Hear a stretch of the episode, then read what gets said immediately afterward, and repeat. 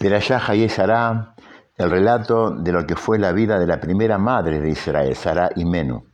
Una vida asignada por las dificultades, por las pruebas, por los sinsabores, estéril, exiliada, peregrina y extranjera durante gran parte de su existencia, sin embargo termina dejando un legado y un ejemplo que nos guía y acompaña hasta el día de hoy. Sobre ella atestiguan nuestros sabios que tuvo largura de días y largura de años, al igual que su esposo Abraham. Llama la atención la redundancia. Los días están incluidos en los años. ¿Cómo existirían años largos sin días largos? El libro Gesher Ahaim trata de explicar esta aparente obviedad. Aclara que es posible tener largura de años sin largura de días y también a la inversa. Largura de día significa dar a cada día un contenido superior y aprovechar cada instante en forma activa y positiva, lo que nosotros llamamos tener días plenos. Sobre este individuo, que no malgasta sus días y vivió muchos años, cabe decir que tuvo largura de años y también de días. Días malgastados disparan exactamente el concepto inverso. Difícilmente encontremos una sensación más placentera que la sensación de utilidad.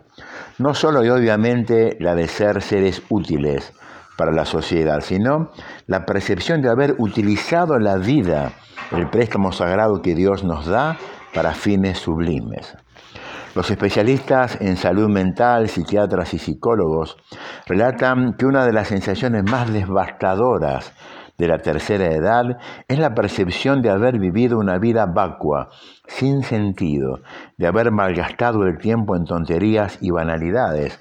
Como el rap Dessler escribe, para quien sus días están ocupados con banalidades, su vida es una banalidad. La vida es un largo recorrido de prueba y error. Muchas veces el temor a errar nos paraliza, nos bloquea el intentar.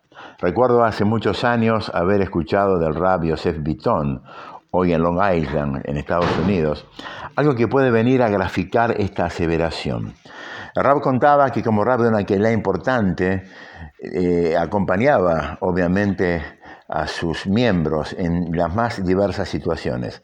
Situaciones de alegría, situaciones de angustia, de tristeza, brin fallecimientos. Y obviamente también tenía la chance de acompañarlos en los momentos finales, cuando la persona siente que está despidiéndose del mundo.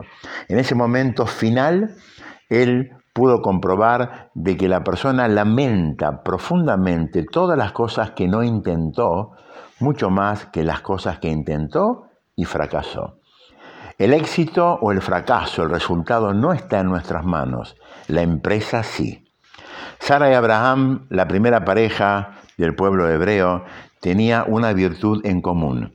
Aprovechaban el tiempo al máximo, exprimían los minutos en su totalidad. Un adagio popular invita a las personas a matar el tiempo. ¿Nunca escucharon esto? ¿Cómo podemos matar el tiempo? Para nosotros, Yehudim, el tiempo es Kodesh, sagrado. Matar el tiempo es una forma sutil de suicidarse. Hay un concepto alágico que se llama tashlumim. Tashlumim quiere decir compensación. Si alguien no hizo, por ejemplo, shahrit, el rezo matutino, por una situación de fuerza mayor, ahora lo compensa diciendo por la tarde una doble minja, un doble rezo de la tarde. El hoy no tiene tashlumi, no tiene compensación, no tiene recupero. El día pasa y no vuelve. Mañana seguramente será un día más hermoso que este, pero este día no vuelve nunca más. Boreolam santificó a Israel con los tiempos. Mekadesh Israel Beazemanim. Otras culturas santifican el espacio físico, son colonialistas, nosotros no. El tiempo vale oro, dice la gente. Es un grave error, vale mucho más. Con más tiempo yo puedo quizá duplicar mi oro, duplicar mi capital, pero cuando del cielo deciden mi final, ni todo el oro del mundo puede darme un minuto más de vida. Una de las sensaciones más displacenteras es el insomnio, la incapacidad para conciliar el sueño.